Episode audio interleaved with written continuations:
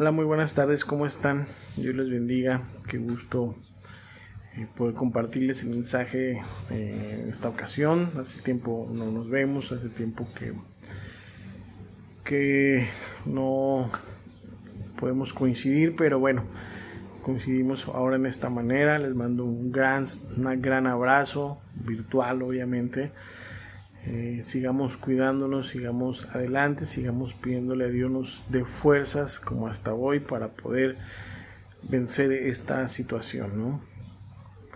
Bueno, vamos a orar, vamos a orar para iniciar, para que Dios bendiga esta palabra, para que Dios nos llene, nos bendiga, nos, nos supla conforme a sus riquezas en gloria y que esto sea de edificación en el nombre de Jesús. Gracias Señor, gracias por tu presencia, gracias porque podemos decir que hasta aquí nos has ayudado y que vas a seguir ayudándonos. Gracias por el cuidado especial que tienes para nosotros. Gracias porque sabemos que tu fidelidad, Señor, no cambia, que tú no cambias, que sigues teniendo un cuidado especial de nosotros. Te amamos, te damos honra y gloria. Síguenos, eh, sigue con nosotros, Señor, ayúdanos a ser sensibles a la necesidad de las personas, a compartir tu amor, a compartir eh, las bendiciones que tienes para nosotros.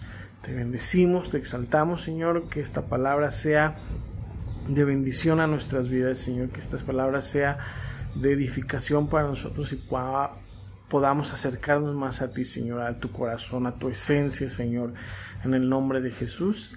Amén. Bueno, pues eh, el día de hoy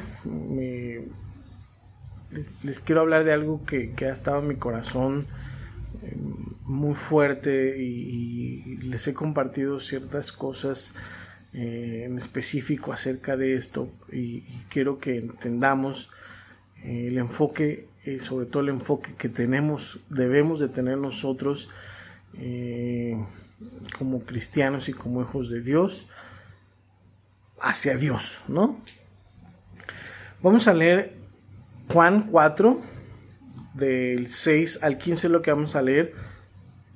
Yo creo que la mayoría de ustedes ya conocen este capítulo, ya saben, ya lo han escuchado, ya lo han leído. Eh, pero vamos a verlo con un enfoque diferente al que normalmente a lo mejor lo hemos visto. Y dice así, Juan 4 del 6 al 15. Y estaba allí en el pozo de Jacob. Jesús, cansado del camino, se sentó así junto al pozo. Era como la hora sexta. Vino una mujer de Samaria a sacar agua y Jesús le dijo, dame de beber. Pues sus discípulos se habían ido a la ciudad a comprar de comer. La mujer samaritana le dijo, ¿cómo tú, siendo judío, me pides a mí de beber? ¿Que soy una mujer samaritana? Porque judíos y samaritanos no se trataban entre sí. Respondió Jesús y le dijo, si conocieres o conocieras el don de Dios, ¿y quién es el que te dice, dame de beber? Tú le pedirías y él te daría agua viva. La mujer le dijo, Señor, no tienes con qué sacar y el pozo es hondo. ¿De dónde, pues, tienes el agua viva? ¿Acaso eres tú mayor que nuestro padre Jacob, que nos dio este pozo del cual bebieron él, sus hijos y su ganado? Respondió Jesús y le dijo, Cualquiera que bebiere de esta agua, volverá a tener sed, mas el que bebiere del agua que yo le daré, no tendrá sed jamás, sino que del agua que yo le daré será una fuente de agua que salte para vida eterna. La mujer le dijo, Señor, dame de esa agua, para que no tenga yo sed, ni vuelva a este lugar a sacarla. Interesante esta conversación y podemos observar muchas cosas que vamos a ir desglosando.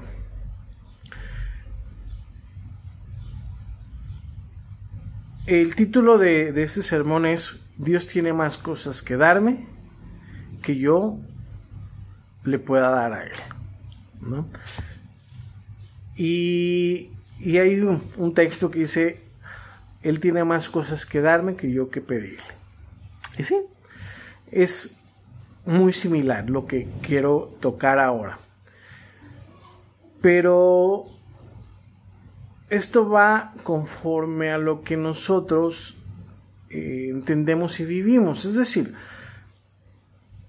nosotros crecimos en una cultura donde tenemos que obtener lo que queremos. Es una cultura donde, y no nomás aquí en México, en todos lados, para poder eh, obtener algo tienes que trabajar. una persona que estudia, un, profesionista eh, que tiene una licenciatura, bueno, pues estudia tres años de preescolar, de ahí son seis años de primaria, ya son nueve, eh, otros tres años de secundaria son doce, otros tres años de preparatoria o bachillerato son 15. Y si estudian una carrera técnica, como en mi caso, yo estudié en el Politécnico, fueron eh, cuatro años, serían 16, pero bueno, dejémoslos en 15 con el bachillerato. Eh, otros tres años de licenciatura son 18. Y si para esto le sumamos una maestría, un posgrado, son 20, 21 años los que tarda un profesionista en eh, llegar a la meta en cuestión de estudios. Y digamos en tope porque salen después actualizaciones y esta persona se tiene que actualizar, tiene que estar estudiando, tiene que estar avanzando, ¿no? No se puede quedar solamente con los conocimientos porque vamos evolucionando y tendrá que ir adaptándose a la evolución, entonces tiene que seguir estudiando. Y es un cuento de nunca acabar, siempre tiene que estar trabajando o estudiando en este caso actualizándose para poder eh, seguir teniendo el trabajo o el empleo que tienen. Y pasa lo mismo, estás trabajando, tienes que trabajar para poder recibir un salario, ¿no? Eh, un niño cuando se porta bien o sabe que puede obtener premios si se porta bien, porque si no se porta bien, bueno, pues tiene también a lo mejor una recompensa de la cual pues no va a ser algo que le dé una satisfacción. Y nuestra cultura es así. Para poder este, avanzar, para poder obtener algo, tenemos que ganárnoslo. Entonces, es, esa es la cultura en la que nosotros vivimos. Eh, incluso, no sé si se han fijado que cuando nosotros le hablamos a, una persona acerca del el cielo, no sé si, si, les ha tocado a ustedes que, que le hablan a alguien y le preguntan, o, en mi caso yo muchas veces utilizo lo que se llama esta técnica, eh, eh, no me acuerdo bien el nombre, este, pero eh, llegabas y le decías, oye, a ver, si tú te mueres, ¿a dónde te vas a ir? ¿Al cielo o al infierno? Y la respuesta muy común que obtenemos es, pues, si dicen que al cielo, y les preguntas por qué, te dicen, bueno, pues que me voy a ir al cielo porque porque he hecho cosas buenas, me porto bien, ayudo a mis prójimos, no soy una persona que le haga daño a las demás personas, este, trato de, de hacer lo mejor posible y esa es una respuesta, ¿no? Que te dan. Y cuando te contestan que no, pues es por lo contrario, porque dicen, no, pues es que no me he portado bien, este, no creo que yo me merezca el cielo, porque pues porque no he hecho las cosas bien, ¿no? Y si se fijan, está esta palabra clave, no creo que me merezca el cielo. Y cuando hablamos de merecer, pues obviamente si hablamos del cielo, nadie merece el cielo, pero no es por nosotros. Y eso no es algo que quiero tocar, sino el enfoque que se está dando. Pero lo más triste es cuando un cristiano no sabe a dónde se va a ir, no sabe cuál es su destino. Y si un cristiano no sabe cuál es su destino, pues entonces no sabemos. Eh, no sabemos a dónde se va a ir realmente. Es muy triste, es muy triste esto, pero va de nuevo, va conforme al enfoque que él tiene. Y, Y hablando de, de, estas cuestiones, cuando hablamos de que las personas te contestan, sí, yo creo que voy al cielo porque me lo he ganado, porque he hecho cosas buenas, es, es, hablar de la capacidad humana. Yo creo que Dios nos ha dotado con una capacidad impresionante, obviamente, pues nos hizo a su imagen y semejanza. Somos capaces de lograr grandísimas cosas. Eh, la evolución de la tecnología ahorita es inmensa. O sea, cosas que yo creo que ni tú ni yo podemos imaginar que se hacen ahorita por la tecnología. Se hacen, ¿no? Cirugías este, súper complicadas ahorita ya están aparatos eh, esenciales para poder llevar a cabo estas cirugías que antes no, no existían, ahorita ya están. Entonces es, es algo extraordinario. La, la, la, tecnología va avanzando por la capacidad humana, por lo que Dios nos ha dotado y podemos lograr mucho, podemos hacer demasiado, pero tampoco es el enfoque que tenemos, tampoco es el enfoque que debemos de tener. Y bueno, en los textos que leímos nos damos cuenta de una historia eh, parecido a lo que a lo que vivimos ahorita las personas. Jesús llegó a, un pozo, tenía sed eh, porque estaba cansado y se encontró con una mujer que estaba sacando agua del pozo. Ya todos conocemos esta historia, como lo dije hace rato, pero quiero que la desglosemos un poquito eh, y darle el enfoque que, que, Dios me ha dado para compartirles a ustedes, ¿no? Es interesante, es interesante eh, esto y quiero que, resaltar que cuando nosotros no conocemos la esencia o el corazón de Dios, vamos a rechazar lo que Dios tiene para nosotros. Tal vez un milagro, tal vez ah, una bendición especial. y, no me refiero solamente a los que no son cristianos, sino a los cristianos también. ¿Sí? Porque el cristiano es algo que ahorita solo es un título, viéndolo de esa perspectiva.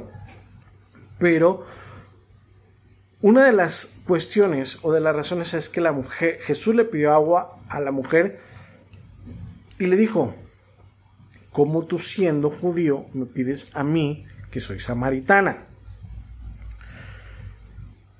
La diferencia que tenía esta mujer o la indiferencia ¿no? que tenía esta mujer con los judíos. Cabe resaltar que la mujer era una mujer samaritana, era una hija de Dios, del pueblo de Dios, de las tribus de Dios, ¿sí? Eran judíos, también eran judíos, pero eran judíos samaritanos, ¿no?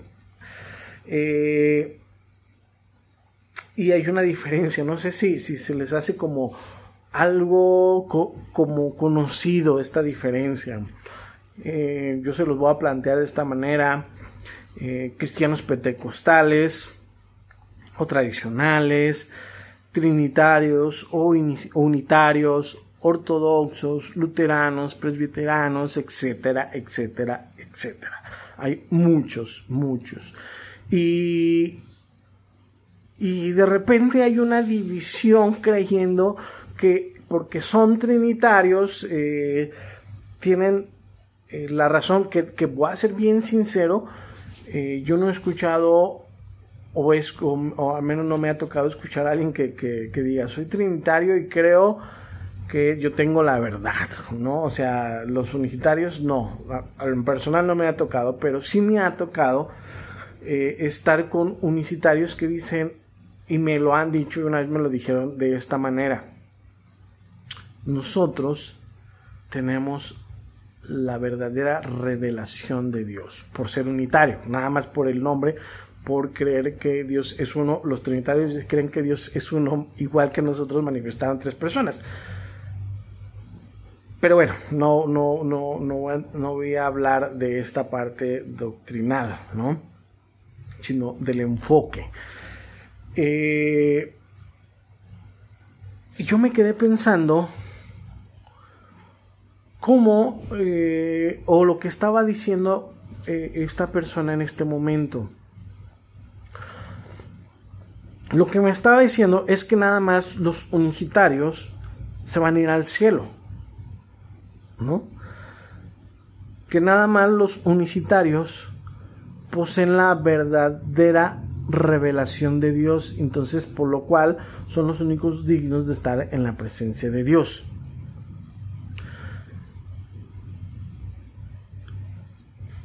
Y pues pasa lo mismo en la historia que estábamos viendo. Los samaritanos los judíos eh, tienen problemas por creencias. Nada más por eso. Y, muchas veces, y yo creo que nos va a sorprender cuando lleguemos al cielo, cuando si tu enfoque está que, que, te vas a ir al cielo, no porque te corresponda a ti decidirlo, pero porque lo has creído así, porque tú crees que vas a ir al cielo, entonces va a ser así, ¿no? Porque es por fe. Y, te vas a sorprender, y yo creo que yo me voy a sorprender cuando llegue allá a la presencia de Dios y vea gente que nunca me imaginé ver. Y tal vez vea y no vea gente que me imaginé que probablemente va a estar ahí. Pero no es una cuestión que me corresponda a mí creerlo, porque he entendido que mi enfoque es diferente. Pero bueno, regresando al punto, esta, esta historia es parecida. Lo mismo pasaba con esta mujer cuando le dijo, ¿cómo me pides tú a mi agua? Si lo que tengo es mío, y lo tengo porque me cuesta, ¿no? A mí me ha costado, a mí me ha, me, me, costó bajar el cántaro, sacarla, etcétera, etcétera. Y lo hacía en el fin, porque en aquel entonces se, se, se, compartían también las cosas, pero había una diferencia. Tú no eres de, tú no eres samaritano, yo no te voy a dar agua porque no eres samaritano, ¿no? Hay un enfoque aún exclusivo. Muchas de las veces creemos conocer a Dios porque somos cristianos, porque vamos a la iglesia los domingos, porque leemos la Biblia, porque oramos, pero tenemos un enfoque equivocado. Los fariseos creían conocer a Dios, creían eh, incluso había maestros estudiados que dedicaban su vida al estudio de la palabra de Dios, pero no conocían a Dios. Conocían la letra, pero no conocían el corazón de Dios. ¿Y por qué? Porque nos enfocamos tanto a la letra que olvidamos la esencia por la cual Dios la hizo, la verdadera, eh, la verdadera sustancia, la verdadera esencia por la cual Dios lo creó nos envasamos a lo rutinario, a lo de siempre, a, leer por leer, a orar por orar, eh, a leer la palabra, a la Biblia, y no entenderla, sino simplemente leerla y no, y no tener lo que muchas veces nosotros llamamos el, rema, la palabra fresca que Dios quiere hablarte ese día. O, hablamos y oramos con Dios y no, y no oímos su voz, sino solamente hablamos, fue un monólogo, expresé mis palabras y no, no supe, no, no entendí, no escuché a Dios en, esa oración, no sentí incluso paz en mi oración, o, o no sentí eh, que, Dios me escuchó, ¿me entienden? Entonces, el, ser, el ser un hijo de Dios, o, el ser cristiano, o el leer, o el ayunar, o el ir a la iglesia los domingos, no significa y no es garantía de que mi enfoque sea el correcto. Reitero, la mujer era samaritana, era judía, era del pueblo de Dios. Sin embargo, no sabía con quién estaba hablando. Y sabes, pasa lo mismo muchas veces con nosotros. Actuamos porque, porque sentimos la necesidad de hacerlo, ¿no? cuando yo me convertí, yo empecé, desde que casi casi me convertí, yo empecé a servirle al Señor, trabajar en el liderazgo de la iglesia, a predicar, a, a servir, y lo hacía porque quería retribuirle a Dios lo que había hecho conmigo. Y no digo que sea malo, pero el enfoque no era el correcto. Muchas veces el liderazgo eh, nos enfocamos a servirle a Dios o a hacer las cosas que se necesitan para la iglesia que no servimos a Dios. nos enfocamos a hacer las cosas que necesitamos para la iglesia que no servimos a Dios. Nuestro corazón está alejado de Dios. Yo, en lo personal, eh, siempre, siempre he soñado con tener líderes eh, y sueño con estos líderes que, sé que Dios me ha puesto estos líderes, pero que necesitamos irnos puliendo. pero ahora hablar de un punto, desde que yo estos líderes que se reproduzcan, que, que sirvan a Dios, que busquen a Dios, que traigan almas para Dios, que, que reproduzcan las cosas que yo les he enseñado, que vienen de parte de Dios, que me ha puesto en mi corazón enseñarles. Y, y, y mi enfoque se perdió en eso, ¿no? En, la esencia de que hicieran lo que, lo que yo deseaba y no lo que eh, Dios deseaba. o que, que no, no, transmitían lo que Dios estaba poniendo en sus corazones. Ahora yo decido que Dios haga la obra en ellos. Y es bien interesante que nos perdemos tanto y no sabemos eh, darle el enfoque. Me, tocó muchas veces que iba a con personas a visitarlas y tenían sus hijos, sus problemas, te contaban sus problemas y llegaban a decirme, ¿sabes qué? Pues es que yo ya le dije a mi hijo que si no quiere estudiar, no quiere trabajar, pues que se haga pastor. ¡Wow! ¿Cómo que se haga pastor? Pues ni que fuera una, eh, la última opción. Como que si fuera algo que, ah, ok, no quieres hacer nada, pues sé pastor, ¿no? Eh, no, eh, no, no es eso. Entonces el enfoque está perdido.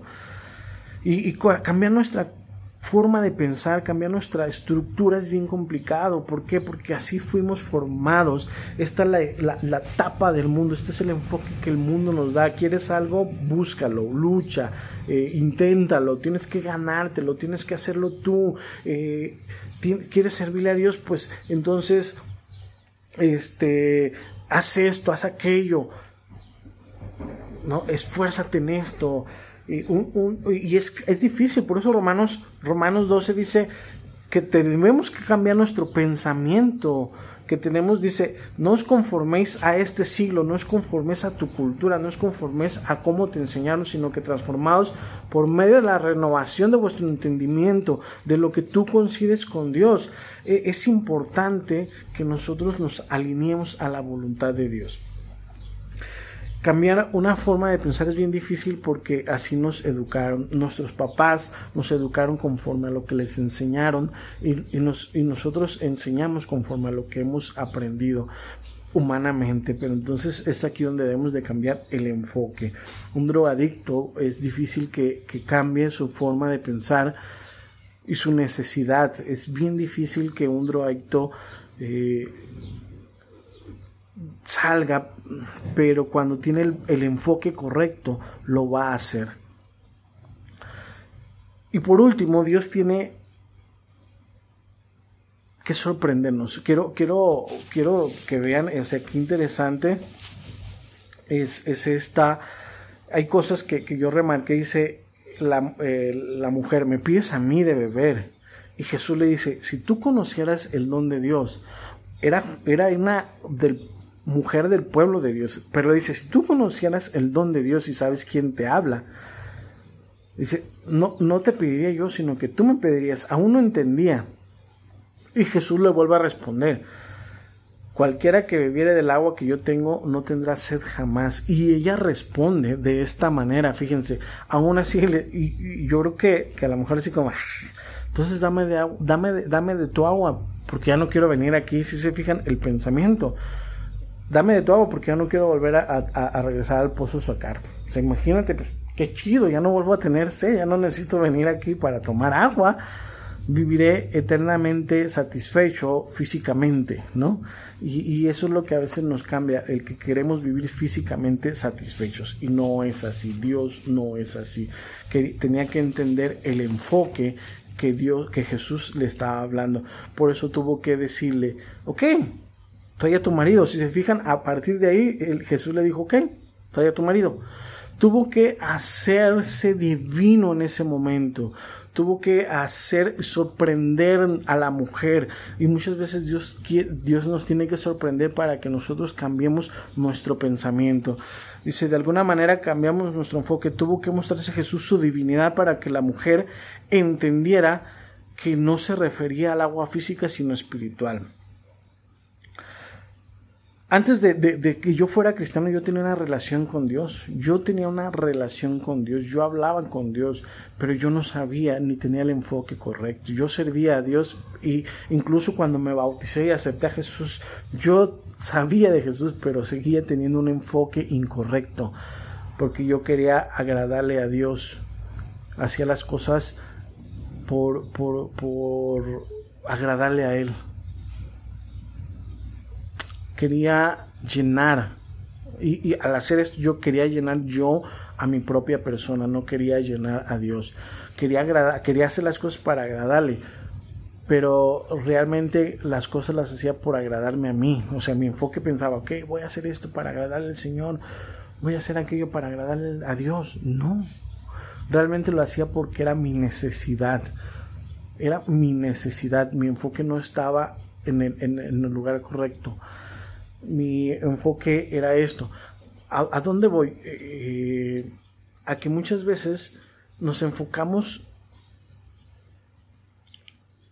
a lo que Dios nos da o a lo que yo le puedo dar más bien a Dios y no a lo que Dios me tiene que dar. Me enfoco tanto en las cosas que yo le puedo dar a Dios que olvido las cosas que Dios tiene que darme. Y Dios quiere sorprenderme, Dios quiere amarme. Si yo me enfocara en las cosas o en el amor de Dios hacia mí, el amor que yo tengo para Dios sería diferente. Sería un amor genuino, un amor bien enfocado, un amor bien dirigido.